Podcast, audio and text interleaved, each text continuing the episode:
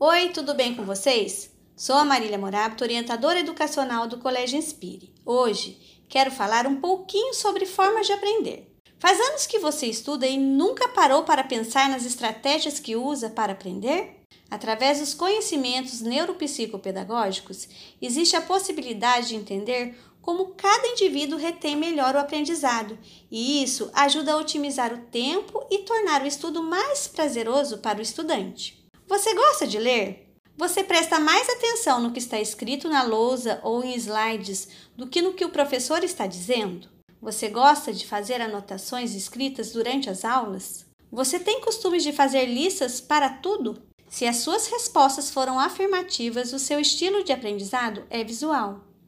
Você se lembra melhor das coisas quando as anota à mão e aproveita melhor as aulas em que as informações são apresentadas visualmente. Os estudantes visuais aprendem melhor quando se sentam nas carteiras longe das janelas e das portas e também gostam de ambientes silenciosos para estudar.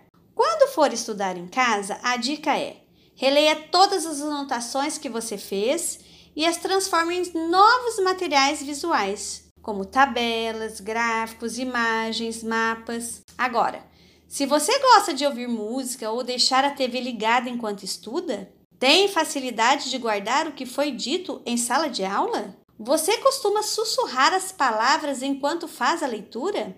Ama música e podcasts? Se você respondeu que sim, então provavelmente o seu estilo de aprendizado é o auditivo.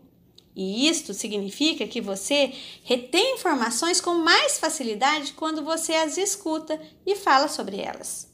Então a dica é: para potencializar aí o seu aprendizado, grave as aulas no seu celular para ouvi-las novamente depois.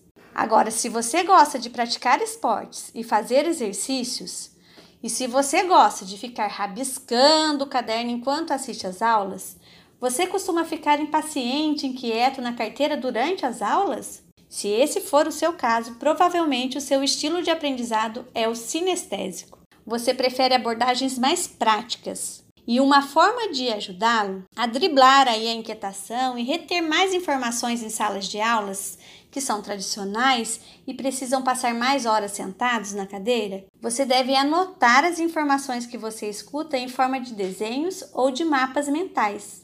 Outra coisa que ajuda bastante os estudantes sinestésicos é fazer intervalos regulares durante os estudos. Se levanta, se alonga, vai até a cozinha, toma um copo d'água, retorna, vai ao banheiro. Quando você retornar aos seus estudos, você retomará o seu foco, pode ter certeza.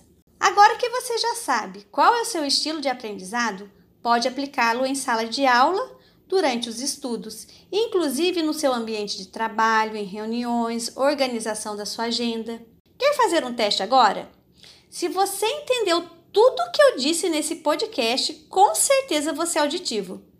Caso tenha encontrado dificuldade em entender, pegue uma folha e canetas e faça as anotações ouvindo tudo novamente.